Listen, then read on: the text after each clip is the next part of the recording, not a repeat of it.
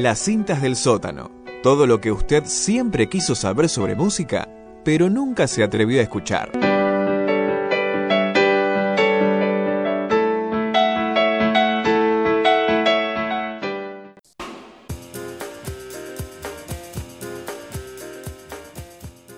Vamos acá de vuelta en Sandía y Vino, esta vez de la mano de Chapi, para que hoy nos trae unas cintas del sótano. ¿Qué vamos a hablar hoy, Chapi? Y bueno, hoy tengo pensado charlar un poco, hablar de efemérides que sucedieron esta semana que pasó. ¿Sí? Algunas cositas interesantes. No salemos a hacer en las cintas del sótano ninguna nota o no hablar de, de actualidad. No lo, no lo hacemos mucho. Así ¿Hay que fechas me- patrias? no hay fechas patrias. ¿eh? Hay fechas internacionales, mundiales, se podría decir. Bueno. Por un lado, no sé si ustedes sabían que este martes pasado se festejó el Día Mundial del Rock eh, en honor, en conmemoración a que el 13 de julio del año 85 eh, se realizó un concierto multitudinario, se llamó Live Aid, eh, que se realizó al mismo tiempo en Inglaterra, en Inglaterra y Estados Unidos. Y este- estos conciertos, estos dos recitales, congregaron un montón de bandas y de grupos de pop y de rock que fueron a tocar ahí para recaudar fondos para asistir a los países de África Oriental. ¿A los niños de África era? Algo así, niños, jóvenes, adultos, bueno, todas las deficiencias o los problemas que hay en África Oriental intentaban ser saldados con la recaudación de, estos, eh, de este festival que se dio de un lado y del otro del Océano Atlántico. Así que ese día fue el 13 de julio del 85 y se ha declarado como el Día Internacional o el Día Mundial del Rock. ¿Tenían conocimiento de ¿Tiene algo esto? Con, con la canción esa de We Are the World, We Are the Children, la fecha, porque sí, ¿no? Muchos, sí, es, más, es la misma época. Muchos artistas de los que estaban en esa canción participan del Live Aid. Si quieren, les menciono algunos, algunos nada más, ¿eh? Porque, porque la lista es larguísima. Pero algunos de los más renombrados son U2, Queen, Sting, del cantante de Police y bajista, Led Zeppelin, Black Sabbath, Paul McCartney, Mick Jagger, Bob Dylan, Madonna y bueno, infinidad. Esos son los, creo yo, las grandes luminarias de, de esa serie de recitales. Tal cual. Hay Mejor una- Paul McCartney igual. Creo que sí, me parece que el más importante era Paul McCartney. Quizás hubiera escogido otros para ver, pero creo que el incuestionable, el más importante de esa serie de recitales es el de Queen. Es Sí, la película, me acuerdo, la película de Queen se representó bastante bien, ¿no? Mm, en el, en el, creo que es el estadio de Wembley, el Wembley, eh, y se lo ve a Freddie Mercury cantando, casi hablando con el público, con, la con las miles de personas que había ahí. Es un diálogo entre un cantante, genial cantante, gran cantante, pero además súper histriónico, y parece que una persona en un escenario dialoga con miles de personas que están del otro lado. Es una locura ese. Exactamente, esa, esa escena. Eh, brillante, genial. El tema que yo quería traer a colación, que es muy poco conocido, es que hubo un gran ausente, por lo menos para un público al cual me incluyo, pertenezco, hubo un gran ausente de este ¿Kurt convite. Cobain ya estaba muerto ahí? Kurt Cobain no existía No. todavía. No, no, no. Ah, bueno. No, no existía Nirvana toda- todavía. ¿Pero quién se ausentó entonces? Eh, se ausentó el señor Johnny Rotten. Quizás si yo digo Johnny Rotten no tiene mucho sentido. Mariano afirma, dice, lo conozco obviamente. Quizás para el resto no, pero si les digo Sex Pistols, ahí ya un poquito más quizás han escuchado ese nombre. Íconos del punk británico. Eh, ya Sid Vicious, bajista de los Sex Pistols muertos, los Sex Pistols separados duraron muy poco, pero Johnny Rotten en un principio había sido invitado a, ese evento y él se negó. Y cuando los organizadores lo fueron a convocar, Johnny Rotten hizo tres preguntas que fueron las siguientes. La número uno de Johnny fue, ¿a cuál de los ejércitos se está abasteciendo de alimentos? Preguntando irónicamente al británico o al inglés, al británico o al yankee. La segunda pregunta fue, ¿sabe alguien que hay una guerra civil en marcha en Etiopía? Y la tercera pregunta, ¿de qué va todo este circo en realidad? Lógicamente, sus preguntas, las preguntas de Johnny Rotten, no tuvieron ningún tipo de respuesta.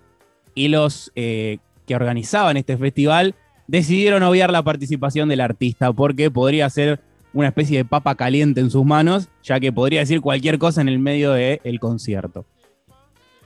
Y perdón, ¿era grabado el concierto? Porque tal vez vos me decís, podía decir lo que se le cantara, pero bueno, tal vez no quedaba registro. Sí, no hay registros. Si vos buscas en internet, en YouTube los vas a encontrar. Fue transmitido en vivo, además de toda la gente que participó, y después se hicieron un montón de compilaciones, de videos. Además, hay momentos muy interesantes. Hay un momento en el cual hay una banda que a mí me gusta mucho, que es mi guitarrista favorito, está en esa banda. La banda es Dire Straits y el guitarrista es Mark Knopfler, para mí el mejor guitarrista de todos los tiempos. Y ellos tocan varios temas con Bob Dylan, por ejemplo. Sí. Un cruce para mí divino, hermoso. Y en el medio hacen además Bob Dylan y Dire Straits un tema de Bob Marley. Raras, cosas muy raras que han quedado grabadas en videos y en CD, recopilatorios y demás encuentros muy interesantes. Me parece gracioso imaginarme Bob Dylan, que tiene un estilo completamente diferente a Dire Straits y un estilo completamente diferente a Bob Marley. O sea, no me puedo imaginar lo que es esa mezcla. Mm. Igual yo quiero marcar que quiero decir que los organizadores del evento capaz estaban muy ajenos a la música, todo bien que armaron un super recital, pero si vas a buscar a alguien que cantaba en contra de la monarquía, en contra del imperialismo, con Save the Queen, que no era exactamente lo que quería decir, y capaz no estás muy entendido con la música.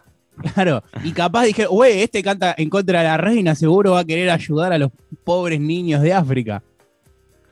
Y que, pero vas a buscar a The Clash, de paso. Vos sí, que tienen un disco ¿Esa que se plata fue a los niños de África, efectivamente, o fue todo un chamullo? Ah, no sé, eso no tengo la verdad no lo sé.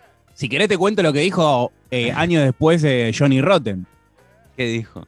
Dijo, no me dejé engatusar para participar en esa historia del Band Aid. Porque ah. quería saber hasta qué punto era un plan eficaz. Básicamente, si no te sometías a la disciplina que proponían, eras un cabrón. Ah, pero se quedó resentidísimo. Sí, y no terminó ahí, porque siguió diciendo, la caridad, esto me parece genial, lo podríamos poner, eh, creo que Johnny Rotten y Evita se están dando la mano en el cielo. La caridad como un fin en sí misma no es caridad ni nada parecido. Es solo un puñado de estrellas pop que se dan ínfulas y se sienten muy generosas. Si se hubieran molestado en rascarse sus propios bolsillos, hubieran conseguido mucho más dinero del que podrían haber reunido todos los fans del mundo. Un picante, Johnny Rotten. Claro, como Santi Maratea. Podría poner un poco de su bolsillo, Santi, ¿no? Y no sé cuánto. acá, ¿no? El Santi acá, por.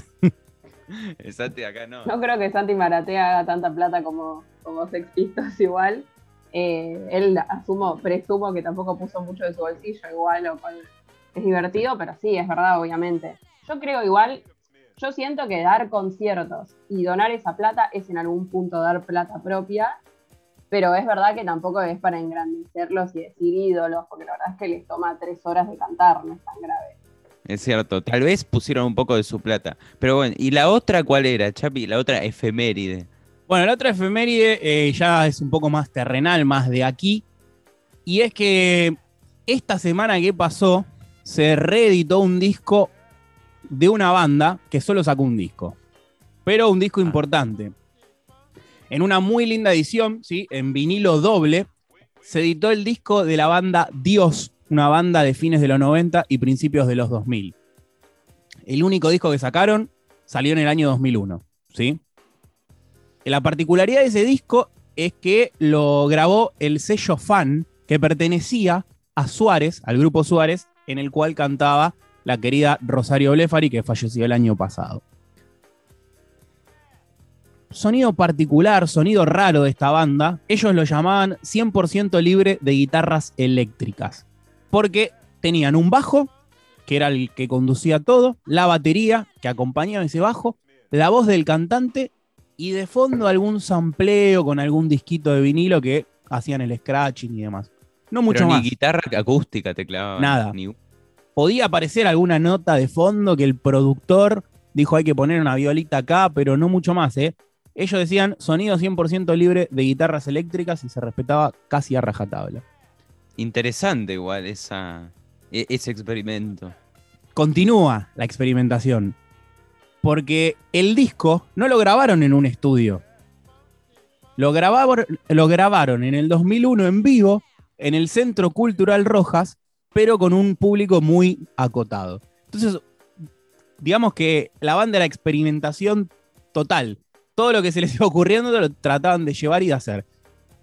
Y, todo contradecía un poco con, con los cánones de la música, ¿no? Es decir, no grabemos en estudio, grabemos en un centro cultural en vivo, cambia la acústica, cambia todo, con muy poco público. Y encima, no contentos con eso, llevan su estilo propio que no tiene guitarras eléctricas.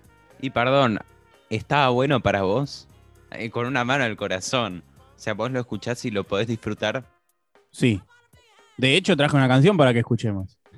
A ver. Pero yo lo, lo- yo sí, lo, lo- lo puedo escuchar, lo puedo disfrutar, pero te diría otra cosa.